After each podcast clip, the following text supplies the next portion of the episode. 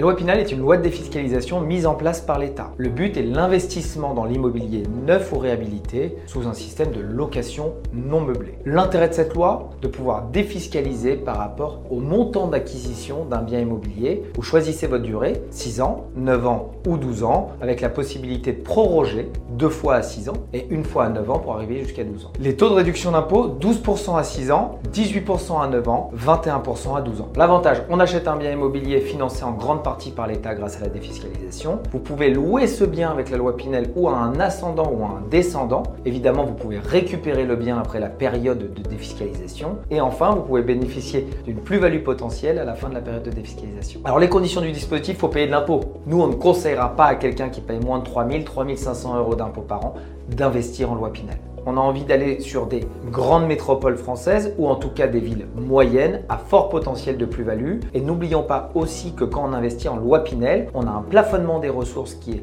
obligatoire, c'est-à-dire qu'on ne peut pas mettre qui on veut en tant que locataire en fonction des zones A1, A, B.